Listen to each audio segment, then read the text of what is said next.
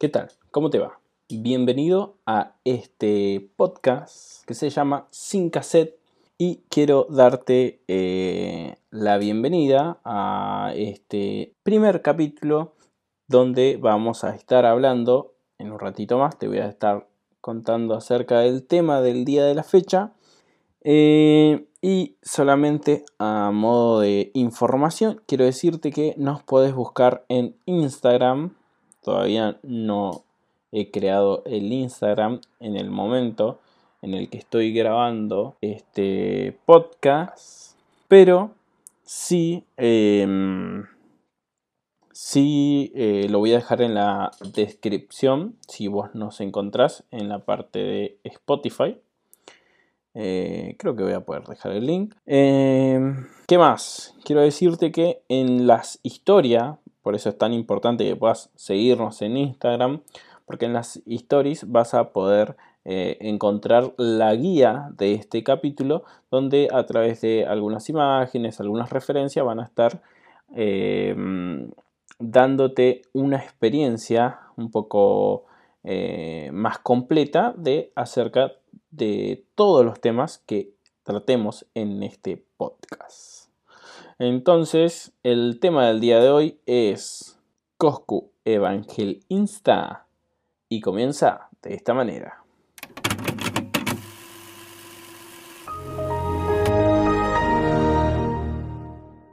A toda la Argentina, a todos los argentinos, a todas las argentinas, a partir de las cero hora de mañana, deberán someterse al aislamiento social preventivo y obligatorio.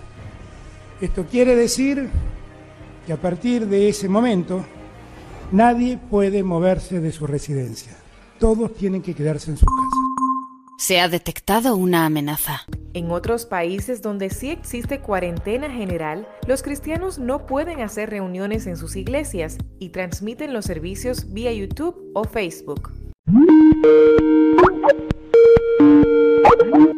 Llega Miguel Bosé contra Bill Gates.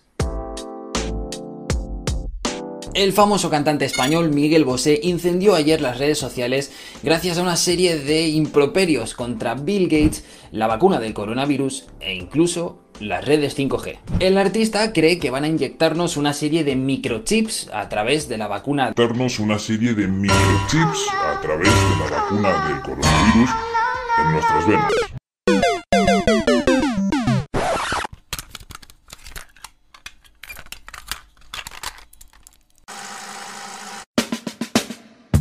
Nombre es Sebas y te doy la bienvenida a Sin Cassette Cassette. Un podcast donde vamos a tratar temas de la actualidad, de cómo los cambios en nuestra cultura, ciencia y tecnología afectan la vida de los creyentes. Trataremos de poner en la mesa temas que la Biblia no trata de forma directa, pero que podemos buscar posibles respuestas a preguntas emergentes.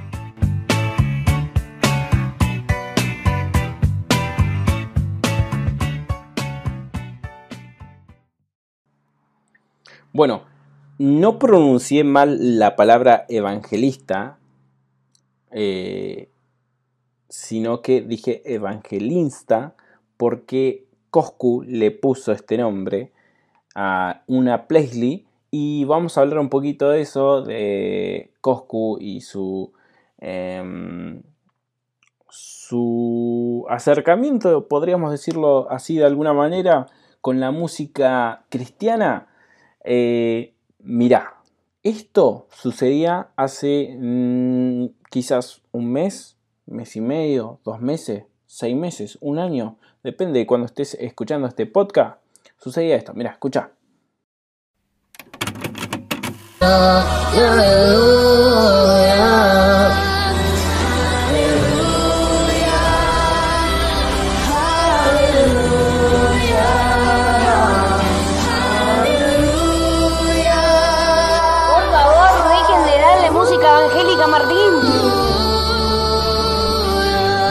Aleluya, aleluya, aleluya. Me gusta mucho la música evangélica. Me hice una playlist que se llama Evangelista. Bien, ahí vos podías escuchar a, a Coscu, que estaba escuchando música cristiana, estaba cantando. Eso se dio en un stream. Pero también sucedió de que él subió a su cuenta de Instagram unas historias donde estaba escuchando canciones de Hilson, si no me equivoco. Y estaba... eh, bueno, para los que no conocen a Coscu, a- en realidad se llama Martín Di Salvo, eh, es un chabón que es muy conocido por eh, sus streams.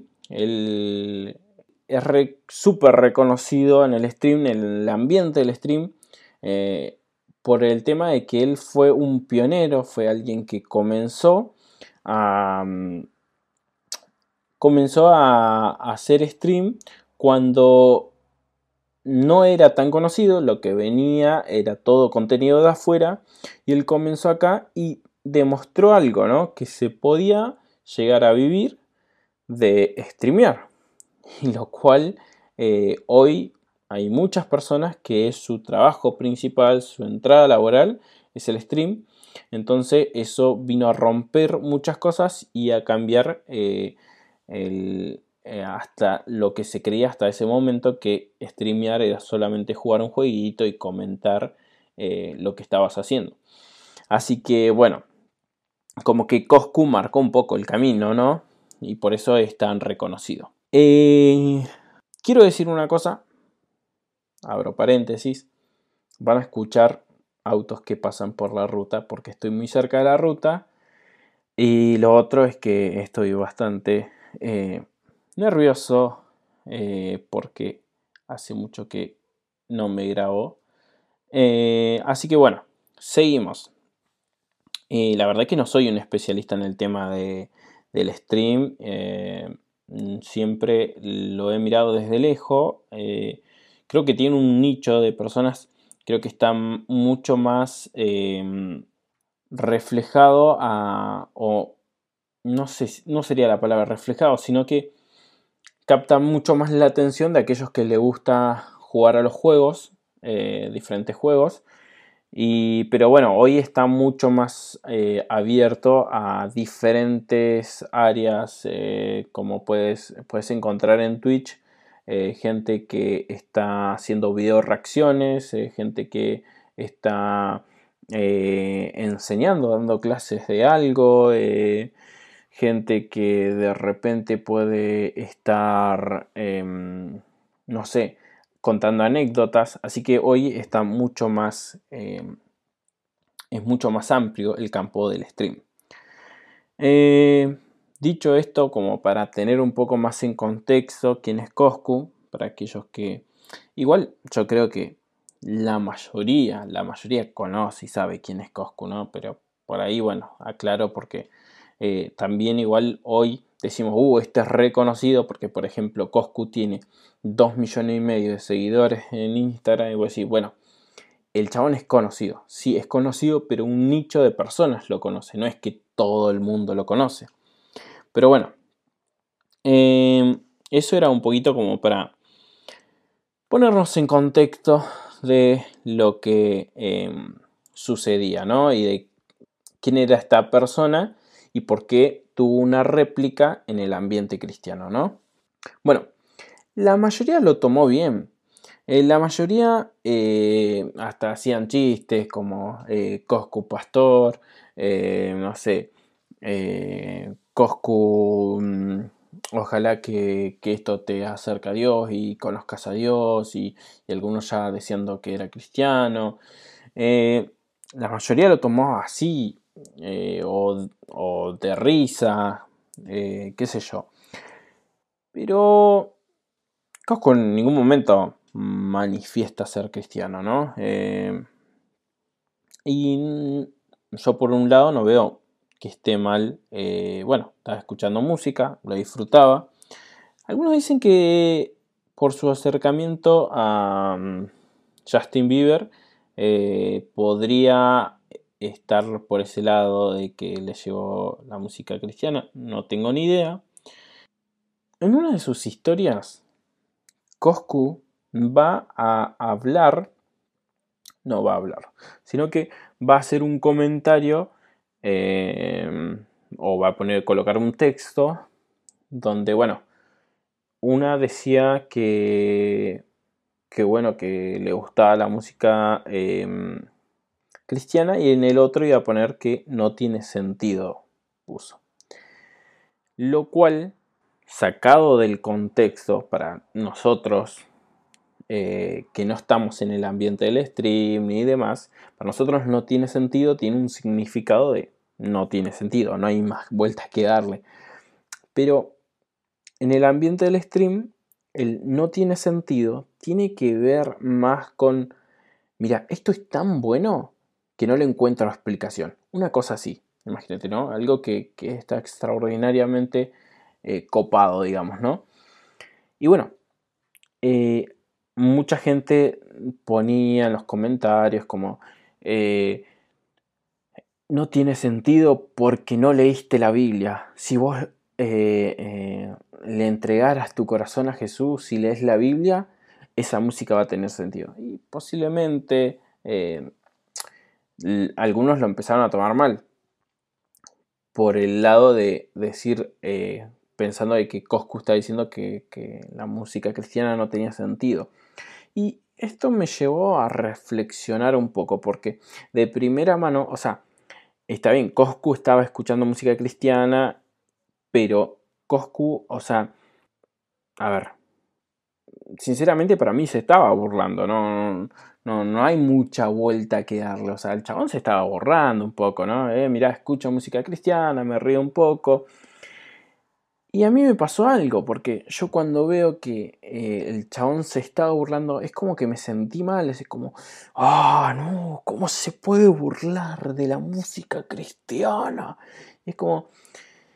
Y después como que me puse a reflexionar un poco, y sé que esta también fue la actitud de muchos de cómo se puede burlar de la música cristiana. Es como, uh, ahora Dios lo va a recastigar porque se está burlando de la música cristiana, la música consagrada a Dios. Y me llevó a, a pensar, ¿no? De que, de que quizás estamos cometiendo un error.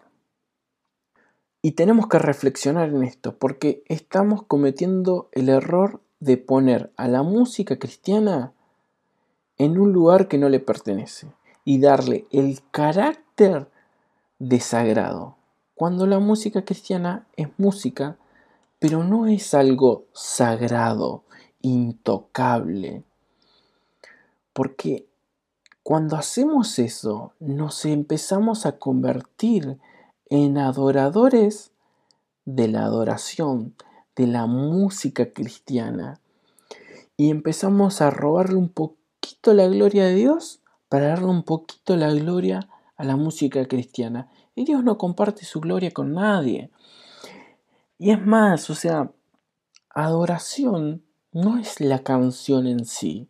Y eso es algo que nos tenemos que, que, que, perdón, que nos tenemos que repetir constantemente porque a veces nos olvidamos y pensamos que la adoración es la canción y la canción no es adoración.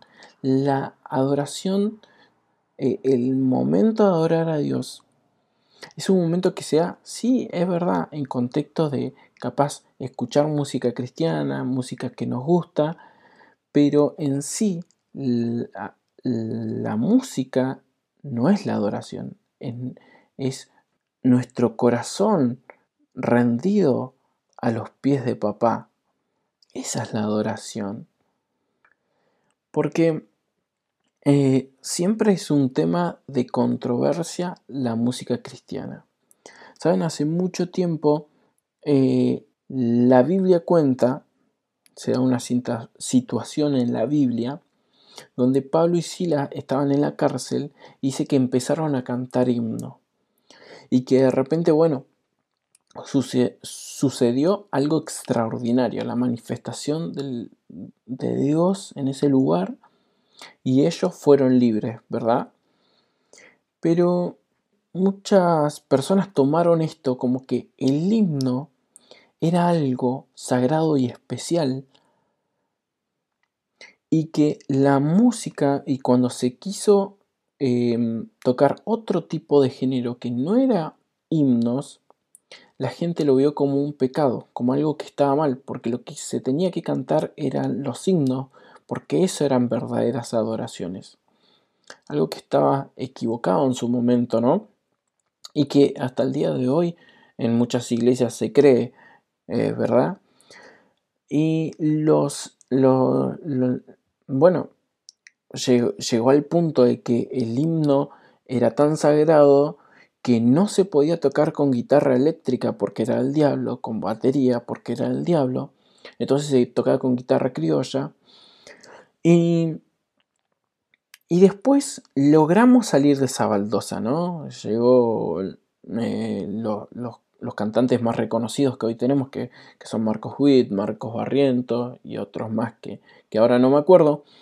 Entonces salimos de esa baldosa del himno empezamos a usar guitarra eléctrica, pero y batería y sonidos, que esto, que el otro, pero creo que hoy estamos en otra baldosita que es el de la música cristiana es sagrada. Le dimos un carácter de sagrado. No estoy diciendo que es algo a lo cual tenemos que despreciar y qué sé yo.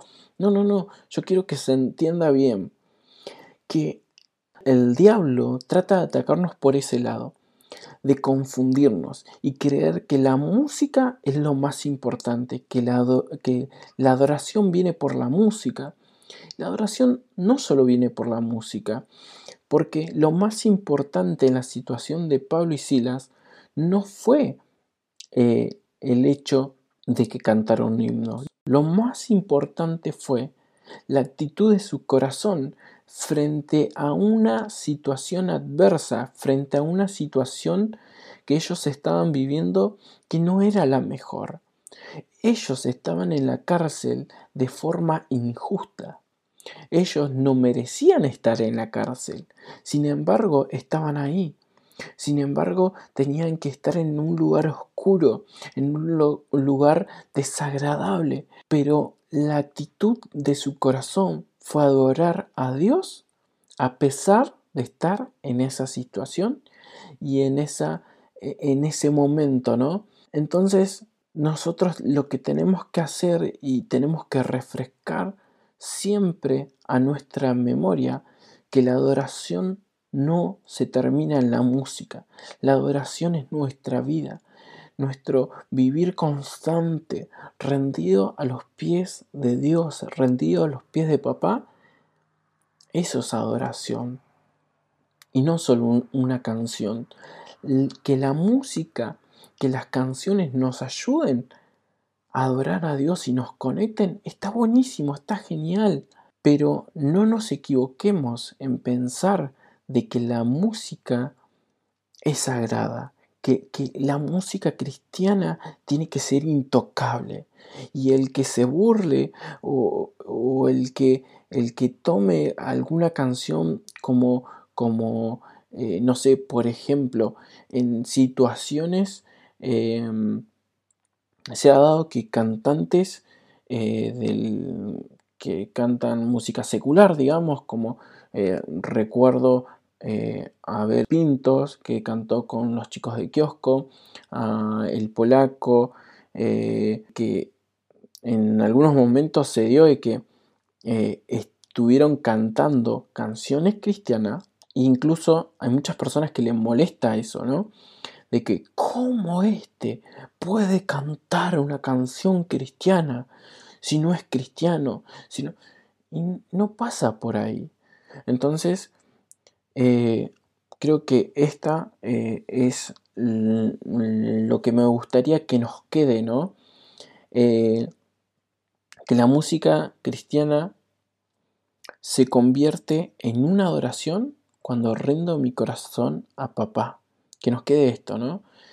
Y que no le pongamos el carácter desagrado. En segundo lugar, quiero decir que lo más importante es la actitud de nuestro corazón frente a la adoración. frente a los momentos difíciles, frente a los momentos donde no tenemos ganas de cantar, donde no tenemos ganas de quizás adorar a Dios. Y en esas situaciones, ahí realmente se ve un, un adorador, ¿no? una adoración potente. Y bueno, eh, ya voy terminando.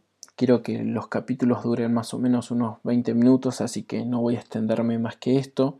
Eh, hay mucho para hablar, pero bueno, espero que te puedas sumar a los próximos capítulos y, que podamos eh, compartir juntos a través de las redes algunos pensamientos, algunas ideas, que nos sigas en las redes sociales, eso ya lo dije. Bueno, eh, nada más, nos vemos en el próximo capítulo y espero que eh, te haya gustado este capítulo. Chao.